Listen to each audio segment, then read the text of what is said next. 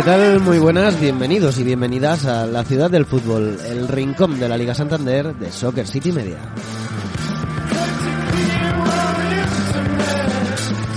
No se asusten, no, no está Guille Casquero, le hemos dado una semana de vacaciones, pero aquí en Soccer City continuamos hablando de Primera División.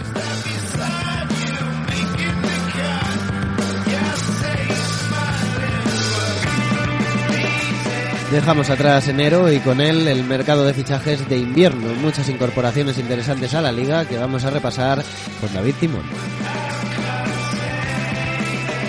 También vamos a analizar al Real Valladolid que volvió a ganar el pasado fin de semana. No lo hacía desde el 3 de noviembre. Lo curioso está en que estas dos últimas victorias han sido frente al mismo equipo, frente al Mallorca.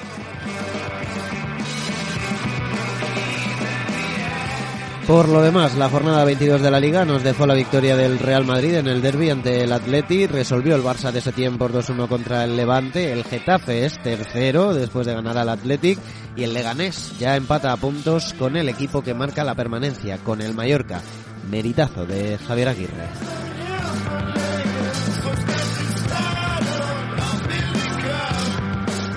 Bien, con todo esto comenzamos la ciudad del fútbol, hoy un poco más breve, esta semana un pelín más corta, así que de todas maneras, sean bienvenidos a nuestro rincón de Primera División.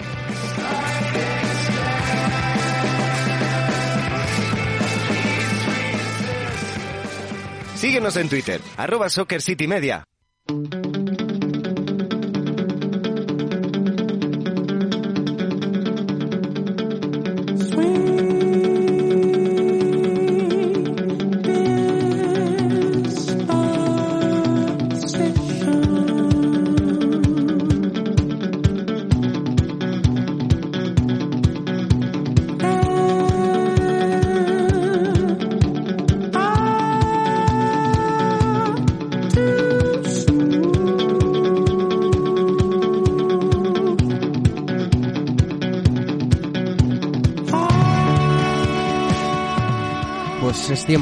Hablar del mercado de invierno, del mercado de fichajes, es hora de hablar de lo que ha sido este enero en la Liga Santander con David Timón. ¿Qué tal? Muy buenas. Hola Joan, ¿qué tal? ¿Cómo estás? Buenas noches. Bueno, vamos a hablar de algunos de los fichajes más interesantes que nos ha traído este mercado de invierno. A mí, personalmente, el que más eh, me ha llamado la atención y el que más eh, ilusión me ha hecho de cara al fútbol en Primera División en la Liga Santander es el de Paco Alcácer por el Villarreal. Sí, yo creo que hay tres nombres que seguramente vamos a ir tocando, pero sin duda en, un top 3 sin orden Paco Alcácer tiene que estar. Creo que por desembolso, por categoría y por lo que además le da al equipo. El otro día estuvimos desarrollando en la radio mmm, los componentes que tiene este fichaje, las características que hacen de Paco Alcácer un delantero prácticamente de élite mundial y porque el Villarreal da un salto cualitativo enorme con, con él. Es un equipo que está muy trabajado desde un centro del campo, estamos viendo a muchos jugadores escalarse en, muchos, en muchas alturas, eh, jugar en muchos sectores, eh, cumplir muchos, muchos roles y, y, todos ellos tienen un denominador común, perdón, es que son grandísimos lanzadores y cuando tú tienes un equipo con tan buenos pasadores y delante está esperando Paco Alcácer que siempre pica muy bien el espacio, siempre aguanta muy bien en el tiempo justo para el desmarque, para nunca caer en, fuera de juego y que luego además tiene una capacidad para rematar, para finalizar, para intuir la jugada, para intuir los movimientos eh, asombrosa, creo que el Villarreal claramente no ha tardado en demostrarlo porque en su primer, en su primer partido, en su primera intervención, hemos visto cómo ha generado dos, dos goles, eh, va a llevar a Villarreal a luchar por Europa. No sé si me equivoco al decir que en ese top 3, en ese podium, también está eh, Suso, en el fichaje del Sevilla. Efectivamente, otro, otro de los grandes nombres que han aterrizado en España en este mercado de invierno y es que también viene para, para mejorar un sector y para, y para, yo creo, abrir nuevas posibilidades en un Sevilla que está muy trabajado de por sí, que tiene muy claras sus maneras de, de llegar al, gol, de someter al rival, siempre con, con esa circulación tan rápida que llega de una banda a la otra que permite activar muchos muchos sectores a, gran velocidad. Y Suso viene yo creo para, para reabrir un poquito las posibilidades del Sevilla porque la incorporación de Suso que siempre juega banda derecha, siempre conduce hacia adentro con su pierna izquierda va a permitir a Ocampos pisar nuevos frentes, atacar la jugada desde, desde otros espacios sin perder ese refuerzo, esa punta de calidad que tenía la banda derecha que es la banda fuerte del Sevilla con, con Jesús Navas, así que creo que Suso sin duda es otro de, esos grandes nombres porque exactamente lo mismo, por categoría y además por configuración del, del equipo, en, en, este caso de, de, Lopetegui, puede darle un salto y puede hacer que muchos de sus jugadores sean mejores desde otras zonas del campo y no sean tan dependientes de estar atados a una posición o un rol. Y me la voy a jugar en ese top 3, el que quedaría, no sé si David, es Raúl de Tomás, ese que falta. Mm. Sí, está, está repartido este, este tercer puesto porque yo creo que por un lado también habría que hablar de Florenzi, creo que, que el lateral romanista eh, ocupa un poco un rol parecido al que venimos comentando con Suso porque lo que realmente viene a hacer es eh, abrir un nuevo paradigma para Celades, lo definía así el, el otro día en, el espacio de táctica porque, porque va a permitir a, Celades eh, conjugar a sus jugadores de otra manera, va a, va a, permitir que Daniel Vaz salga del lateral para presionar arriba en el centro del campo, que Ferran Torres deje de ocupar la banda y le veamos en la media punta. Y entonces es un poco un caso parecido porque por categoría creo que está ahí, pero sin duda creo que, um, que por necesidad del fichaje de Raúl de Tomás es lo que necesita el español. Diría casi que es lo que necesita cualquier equipo de la primera división porque Raúl de Tomás es un jugadorazo. Yo le vengo defendiendo desde siempre porque me parece un chico que es muy autosuficiente, que es capaz de por sí mismo activar muchas zonas del campo, activar a, a muchos jugadores, la segunda línea. Es un, es un chico eh, con mucha capacidad para finalizar, para leer la jugada, para, para, para ganar el juego directo, para desmarcarse. En general es un jugador muy completo. Parece que los delanteros cada día están más enmarcados en, en, en, unos rasgos característicos y es que realmente Raúl Tomás hace de todo y lo hace muy bien con las dos piernas, eh, a, a, ritmo bajo, a mucha velocidad, sprintando, rompiendo, acercándose a la jugada. Es un chico completísimo y creo que todas o casi todas las opciones de, de la permanencia del español pasan por las capacidades que tengan para organizarse en defensa y lo que les pueda dar Raúl de Tomás arriba. Sin duda, está dando de momento un buen nivel en esa delantera del Real Club Deportivo Español. Una de las sorpresas, David, que hemos tenido es la vuelta de Yannick Carrasco al, al Atlético de Madrid. Una de las virtudes, uno de los pros que tiene este fichaje es que al menos sí que se conoce bastante bien el club y, y el entrenador. Sí, eh, como dices, creo que es la, la principal ventaja que tiene eh, como incorporación, que es un jugador que apenas o a priori apenas va a necesitar de adaptación, pero realmente creo que, que viene para cumplir eh, un rol un poco diferente al, al que tenía, porque el lo que necesita es energía y es velocidad en la última línea y no tanto velocidad desde los costados o velocidad desde la segunda línea, donde ya está teniendo eh, a jugadores que ocupan ese rol en Correa, en Vitolo, en el propio Joao Félix.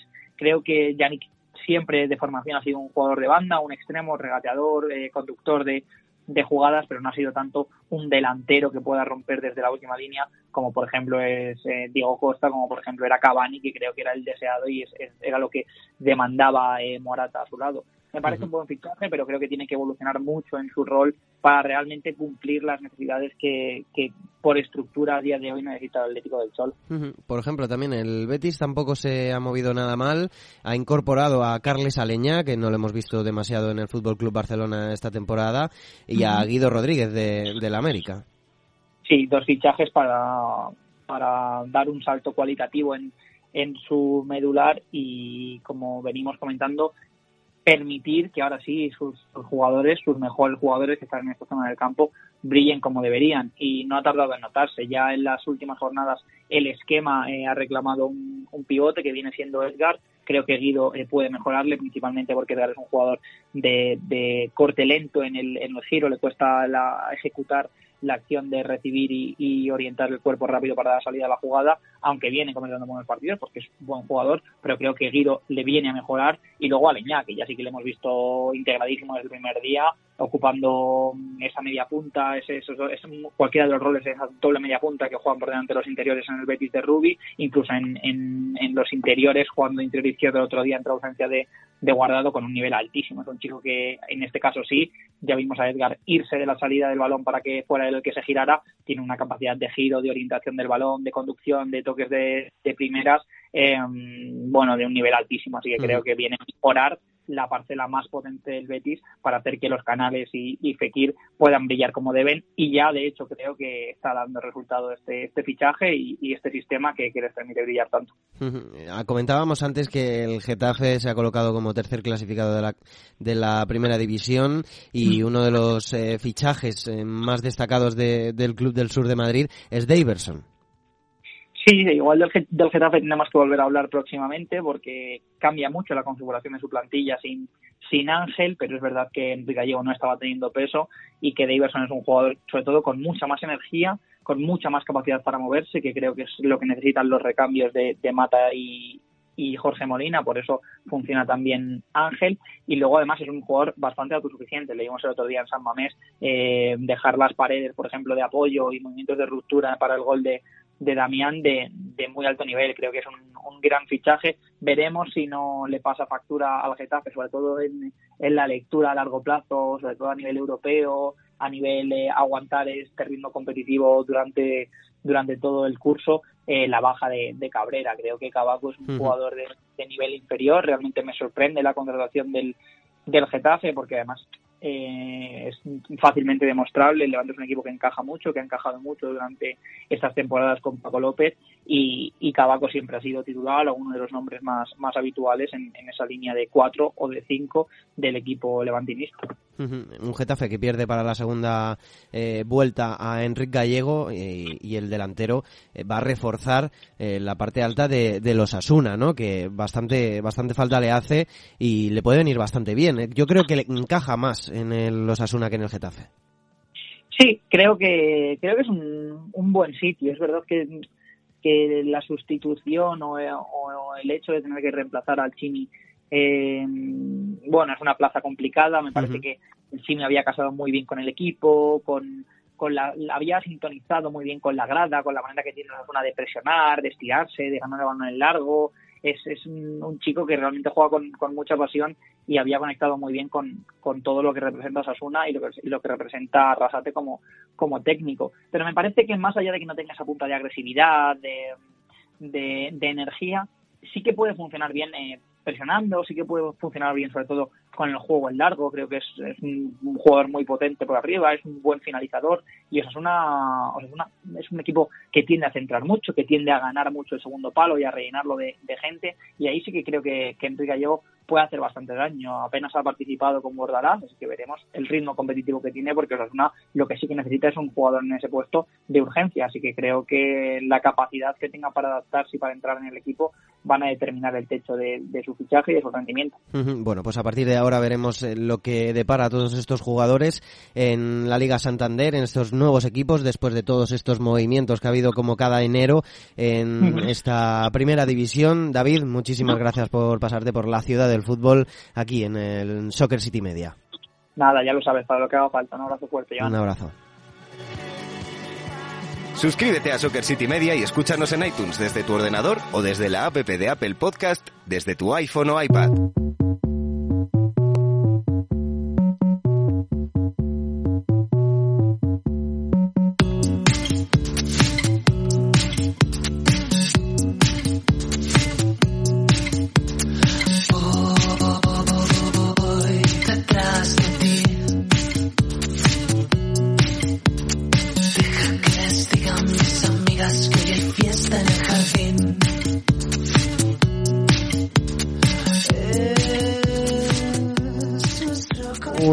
Equipos de la semana es el Real Valladolid, que ha ganado después de bastante tiempo. La última vez que ganaba en liga era el 3 de noviembre y lo hacía frente al mismo equipo, frente al Mallorca. Por eso hay que destacar esta semana esta victoria frente al equipo de Somos, eh, del equipo del José Zorrilla, de los vallisoletanos, del Real Valladolid, que ha tenido un mercado de fichajes, como ya hemos comentado, eh, pues bueno, bastante interesante, bastante alternativo, ¿no? Con eh, esa incorporación de Benarfa, una incorporación que no esperábamos, pero bueno, hay que repasar un poco eh, el porvenir, el devenir de, de este equipo del Valladolid en lo que es la Liga Santander. Lo vamos a hacer con Miguel Ruiz. ¿Qué tal? Muy buenas. Muy buenas, Joan. ¿Qué tal? Un placer estar por aquí con vosotros. Bueno, pues eh, aquí en esta ciudad de fútbol, en este espacio de primera división de Soccer City Media, hoy toca hablar, como decíamos, del Real Valladolid, que es decimocuarto, 25 puntos. ¿Cómo estás viendo al equipo, Miguel? Bueno, pues tiene altibajos. Yo creo que al final Sergio está intentando dar con la tecla poco a poco, eh, arriesgando muy poquito. Eh, es algo comprensible, ¿no? Porque al final sí que creo que si no es la plantilla eh, más eh, floja de la liga, desde luego está entre, entre las dos, tres más flojas, ¿no? Entonces, es cierto que Sergio tiene limitados recursos para construir un equipo que pueda ambicionar demasiado en ciertos partidos y siempre parece no pues que pelea más por, por no perder que por ganar no es cierto que los movimientos que se han hecho ahora en el mercado interno parece que están dirigidos a, construir algo más, a tener algo más la iniciativa. Veremos cómo funcionan, pero, pero desde luego el Real Valladolid lo que ha demostrado hasta ahora es que está sabiendo aguantar y que la posición en la tabla para un equipo con esta plantilla, con estos recursos y con la idea que está manejando y con los duelos que ha, que ha tenido, desde luego es un balance, creo, bastante positivo. Sí, yo también creo que el balance es positivo. Ahora mismo, como comentábamos, decimocuarto, el Valladolid eh, no está demasiado inmerso en esa lucha eh, por la permanencia. Sí que es cierto que es un equipo que, bueno, que está entre eh, los elegidos a, luchar por no descender, pero que está llevando bastante bien esa, esa, bueno, ese papel, ¿no? de equipo que está a media tabla tenemos que hablar de las virtudes y también de los defectos de, este equipo. Uno de los defectos, eh, Miguel, es que tiene poco gol. Ha marcado poquitos goles. Eh, ahora mismo eh, no tengo el dato, pero sí que es cierto que, el Valladolid tiene poca poca pólvora arriba. Son 18 goles los que los que ha marcado. Sí, la verdad es que se tiene muy poquita pólvora, ¿no? Yo creo que estará probablemente entre los equipos que menos han goleado. Si no me equivoco, están empatado muy cerquita del Celta, que también lleva muy pocos. El Celta tiene 17 goles a favor, el Español tiene 18, igual que el Real Valladolid. Son los equipos que menos goles han metido ahora mismo en, la Liga Santander. Sí, la verdad, bueno, al final ya sabemos, ¿no? Para equipos de, esta entidad es muy, muy, muy difícil encontrar un, un, delantero goleador, que al final siempre se dice, ¿no? Que lo que más cuesta en el fútbol es encontrar gol y el gol eh, se paga a un precio muy alto. El Valladolid está en una reconstrucción, están en una época en la que está intentando cimentar antes que hacer movimientos demasiado ambiciosos. Y en ese sentido es cierto que, la temporada está siendo bastante decepcionante en el plano goleador, porque a pesar de que la temporada pasada sí que funcionó muchísimo eh, Sergio Guardiola en ese eh, en esa en ese factor, no en esa en esa fase, es cierto que en esta temporada está costando un poquito más, parece que eh, cuesta encajar, eh, perdón, marcar goles. Eh, en Esunal, si no me equivoco, es el que más goles lleva, creo que lleva cuatro, por lo tanto ya vemos que al final es, es algo muy repartido, es algo preocupante, pero que yo creo que no es eh, algo ajeno a, los equipos que normalmente luchan por el descenso. ¿no? Es cierto que el año pasado tuvimos el caso del Rayo, que tenía a, Raúl de Tomás, que, siempre es un jugador que, aporta goles, pero el Valladolid es cierto que las últimas dos temporadas, no es algo eh, relativo a, este año solo, eh, le ha costado, ¿no? Le ha costado generar y, conseguir goles. Sergio Guardiola suma cuatro goles, igual que Nesunal, que lleva cuatro, Oscar Plano suma tres y luego vienen Luego está repartidísimo. los que han, efectivamente, los que han marcado un gol, como Pablo Hervías, como Mitchell, eh, como Salisu, como Kiko Olivas, en fin, eh, está muy repartido, pero es cierto que no hay eh, un jugador que esté despuntando en esta en esta punta de ataque o en esta faceta goleadora de, del Real Valladolid. Cuatro goles entre bueno ocho goles entre los dos delanteros bueno pues eh, son bastante pocos. Ocho son las porterías a cero que lleva el Valladolid. Sí que es cierto que está siendo un equipo eh, relativamente serio atrás. Sí, son solventes. Eh, al final, eh, Sergio plantea una estructura que, es muy equilibrada, ¿no? sí que está apostando muchísimo por el 4-4-2. Es cierto que el sistema y la idea de juego es muy propicia para, para este dibujo y al final eso lo que lo que te da es solvencia atrás, ¿no? Yo creo que al final el equipo trabaja mucho para conceder pocos pocos errores, pocas situaciones de peligro para el rival.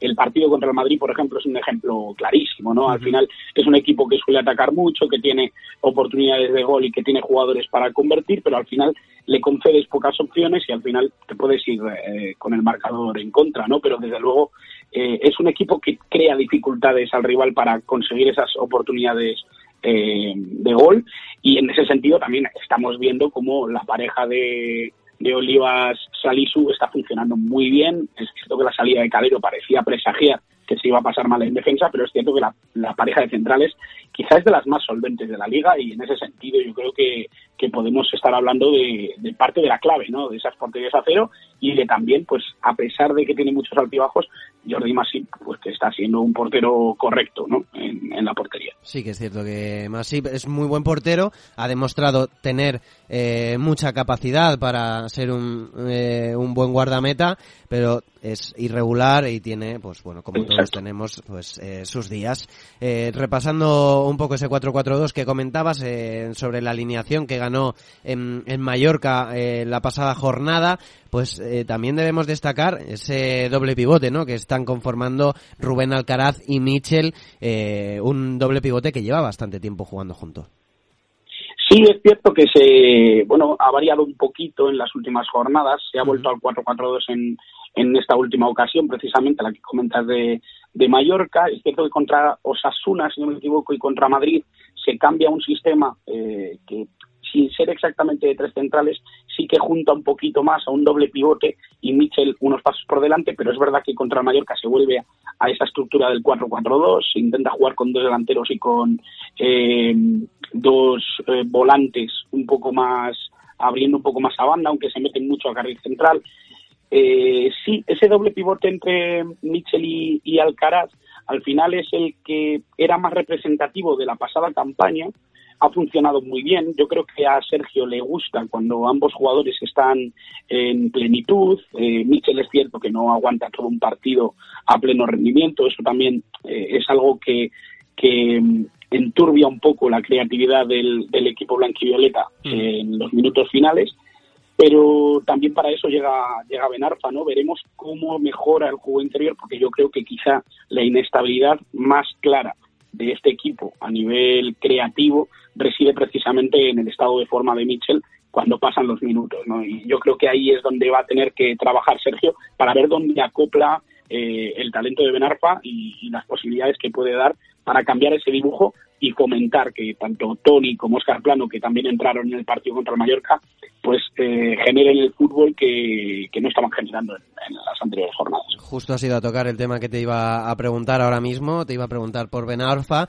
Es cierto sí. que tiene un hueco en donde Michel Herrero, Michel Herrero eh, al final es un jugador que es un 10, que a pesar de jugar en ese doble pivote, le gusta mirar hacia, hacia adelante, le gusta acercarse al balcón del área, eh, pero bueno, Ben Arfa llega como, como un fichaje estrella, eh, un fichaje inesperado en, en Pucela ¿Cómo puede encajar este, este futbolista ahora mismo en, en Valladolid?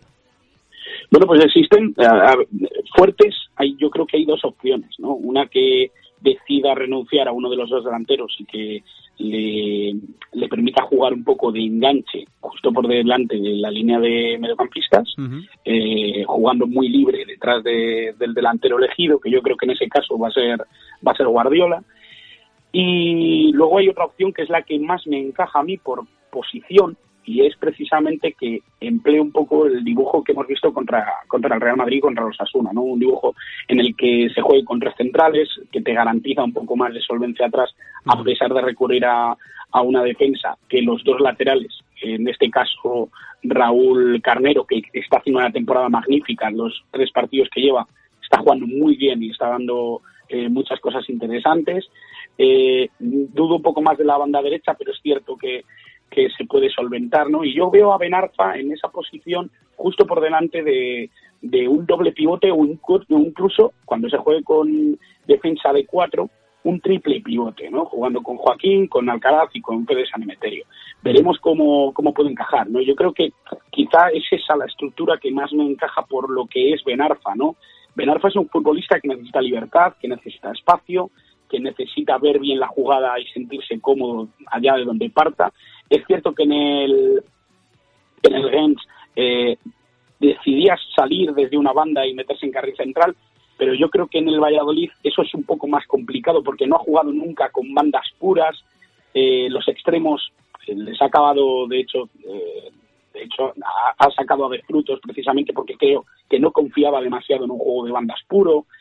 Yo creo que Benarfa viene a residir precisamente en esa zona de tres cuartos y viene precisamente a complementar o a sustituir lo que comentabas, ¿no? La creatividad que puede aportar Mitchell y que por fondo, por edad, por un poco por todas estas razones que todos conocemos, eh, pues ya no puede dar, ¿no? Y Benarfa yo creo que viene a suplir o viene a eh, compensar un poco esa falta de forma con talento. Bueno, pues por delante el Real Valladolid ahora mismo tiene el partido frente al Villarreal, eh, después tendrá que viajar a Granada y después recibirá al Español en un partido muy importante, ese Real Valladolid español dentro de tres jornadas, un partido eh, por la, en, bueno inmerso en la lucha por no descender. Miguel, ha sido un placer, Miguel Ruiz, tenerte en la ciudad del fútbol como invitado para hablar de este Real Valladolid. Lo seguiremos de cerca y, por supuesto, lo seguiremos analizando en Soccer City Media. Un fuerte abrazo, amigo. Un abrazo, Joan. Suscríbete a nuestros podcasts en nuestro canal de iBooks, Soccer City Media.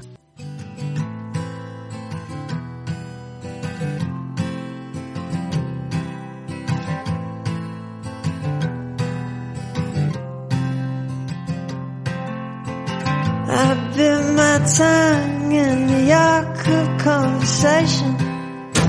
I don't know why. I don't know why. I met you once and I've fallen for your notions. I don't know why. I don't know why.